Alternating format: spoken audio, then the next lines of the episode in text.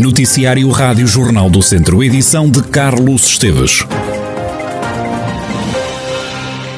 Morreram quatro pessoas vítimas do novo coronavírus em Viseu nos últimos dias. Desde março do ano passado, só no Conselho de Viseu há 133 mortos a lamentar. Nos últimos dias há apenas um caso positivo no Conselho Viziense. Em Tondela há mais dois doentes com o novo coronavírus nas últimas horas. Moimenta da Beira tem também mais um novo doente, Lamego tem um novo infectado. Desde o início da pandemia registaram-se em toda a região 28.403 infecções. Ora, destes doentes, 26.338 recuperaram, a lamentar há 640 mortos. O Presidente da Câmara de Sinfães desmente que o Conselho esteja entre os municípios com maior risco de transmissão do novo coronavírus. Armando Morisco lamenta que o site da Direção-Geral de Saúde não seja atualizado e garante que Sinfães está abaixo dos 120 casos positivos de Covid-19 em cada 100 mil habitantes. E vamos então aos factos concretos. O site da Direção-Geral de Saúde está completamente desatualizado. Portanto, há quase 15 dias, 14 dias precisamente, em que não é atualizado. Eu tenho aqui dados que me dizem que no período compreendido entre o dia 22 de março e 4 de abril, a incidência no Conselho de Sinfãs era de 104 por 100 mil, que significava um caso cumulativo de casos positivos a 14 dias de 19 casos positivos. Sinfãs tem, ao dia 4 de abril, que é os últimos dados conhecidos, e que contam para a estatística e que contam para o desconfinamento, 104 casos por 100 mil habitantes e 19 casos ativos cumulativos em 14 dias. Abaixo dos 120 casos por 100 mil habitantes, que é preconizado pelo Governo, e com um fator de transmissibilidade muito abaixo de 1. Esta é a realidade de Sinfãs. O autarca lamenta que a situação esteja a prejudicar o setor da hotelaria e também da restauração. Sinfãs não está em risco elevado. E, portanto, há que repor a verdade que isto tem prejudicado a nível de imagem o Conselho de Sinfãs e já se começam a verificar também prejuízos económicos, porque há pessoas que estavam a marcar férias para Sinfãs, que estavam a marcar vir almoçar, passar o fim de semana a Sinfãs e neste momento estão a desmarcar, isto por informações que vou colhendo de pessoas que me vão comunicando ligado ao setor da hotelaria da restauração. Armando Morisco, Presidente da Câmara de Sinfãs, que aproveitou para garantir não ter estado na reunião entre o Primeiro-Ministro António Costa e também os autarcas dos conselhos com maior número de casos positivos. Nessa reunião esteve presente Rogério Abrantes, presidente da Câmara de Carregal do Sal. O conselho está a partir de agora no, com uma maior fiscalização no cumprimento das regras por parte das autoridades e também a população vai ser testada ao novo coronavírus de forma massiva.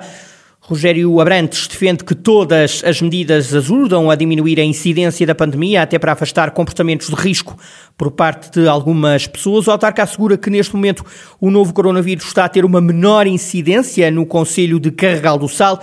Rogério Brantes adianta que nos últimos dias não há registro de um único caso. As situações de Carregal Sol são bastante diferentes das situações, quer de Portimão, quer de Mira, quer de Rio Maior, já que foi aqui uma situação localizada, digamos assim, é? e em que não tem o volume que tem nessas eh, cidades. Neste momento, o que eu posso dizer é que a situação está controlada, portanto, há sete dias que não temos qualquer caso positivo. Dos 29 casos eh, positivos que apareceram em meio dúzia de dias, temos apenas 12 os outros 17 já se encontram recuperados e, portanto, estamos a fazer o acompanhamento e a analisar dia a dia a situação e, no caso de voltar a haver algo, eh, enfim, temos que estudá-lo com as entidades de saúde e tomar posições que, neste momento, não seriam necessárias. Não é? Rogério Abrantes e o número de casos em Carregal do Sal. Um ciclista ficou gravemente ferido na sequência de um acidente com um carro em Ferreirinho, no Conselho de Lamego.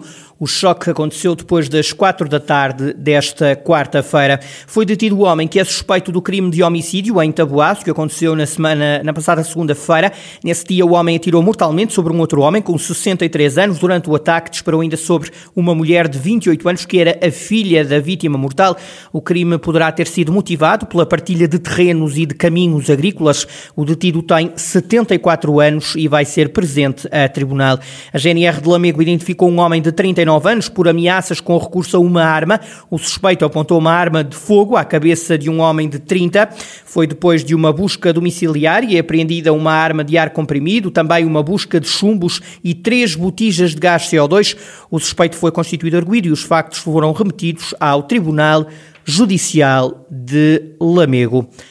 Conceição Azevedo é agora a nova presidente da Câmara Municipal de Viseu. Até então, vice-presidente assume o cargo que foi ocupado por Almeida Henriques, o autarca que morreu vítima de Covid-19 no último domingo.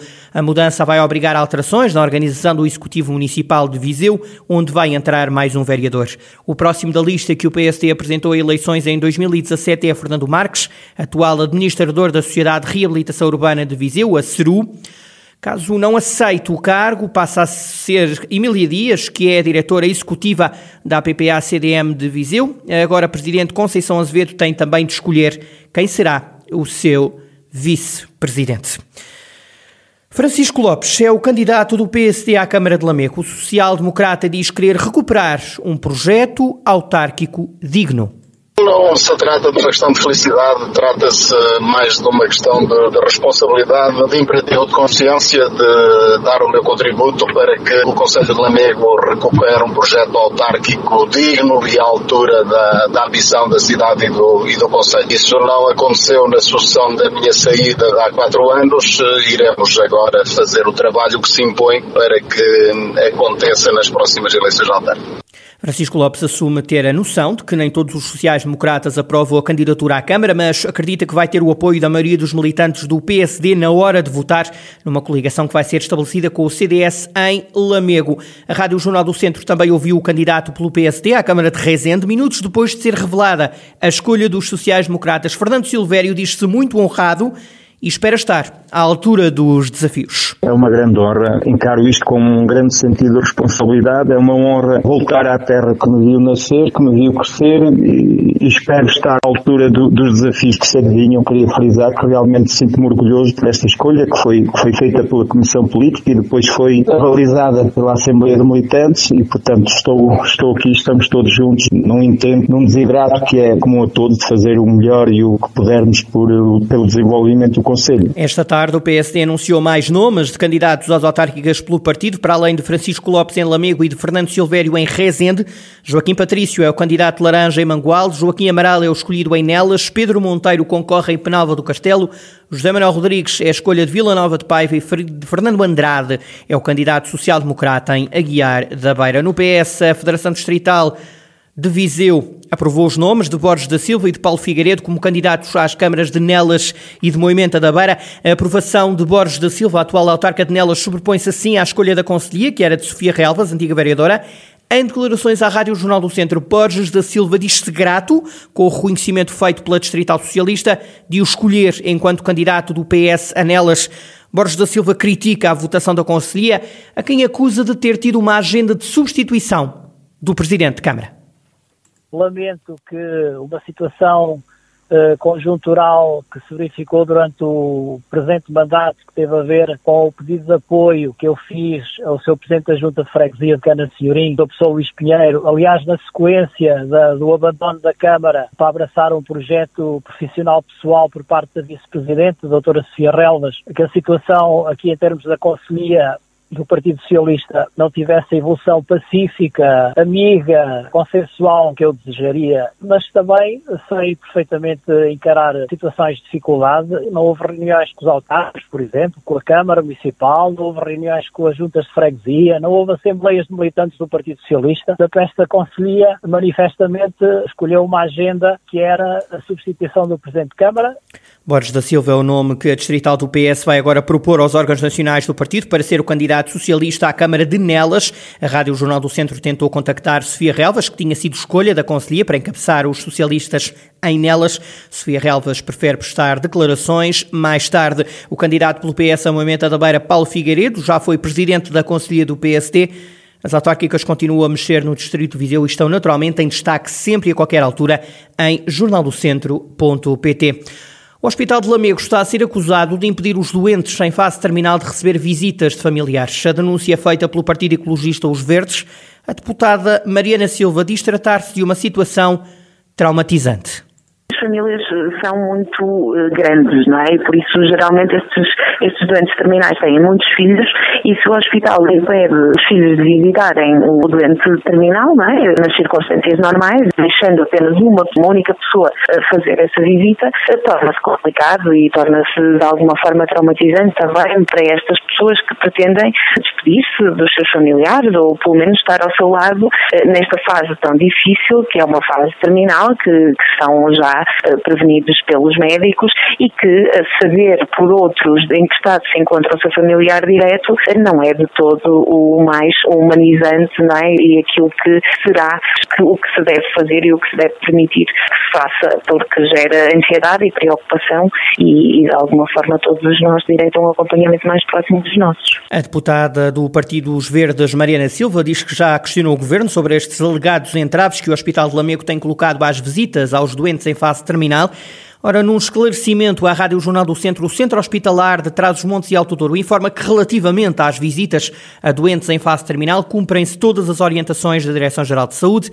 O hospital diz ainda que, de acordo com o estado dos doentes e decorrente do normal funcionamento dos serviços deste centro hospitalar, pode ser necessária a avaliação clínica do impacto da visita no conforto e bem-estar do doente. Hoje é Dia Mundial da Saúde. Para assinalar a data, no Centro Hospitalar Tondela Viseu houve sessões de atividade física para aliviar o cansaço dos profissionais de saúde.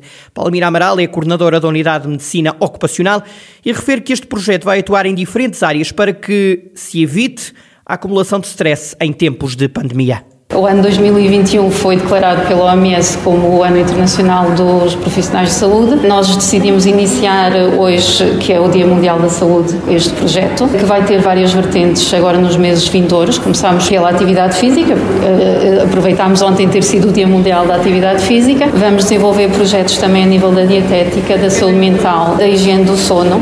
Os nossos profissionais tiveram um ano muito complicado, como vocês sabem, e nós vamos tentar agora, nestes próximos meses, desenvolver todos estes projetos para lhes tentar aliviar todo este stress que foi acumulado durante estes meses. Recomendam-se 10 minutos de prática de exercício físico diariamente para que se evite o excesso de uh, stress e de cansaço nos músculos. Ora, neste Dia Mundial da Saúde, o Jornal do Centro tem vindo durante as últimas horas a publicar vários testemunhos nas redes sociais, a propósito da importância de lembrar a data.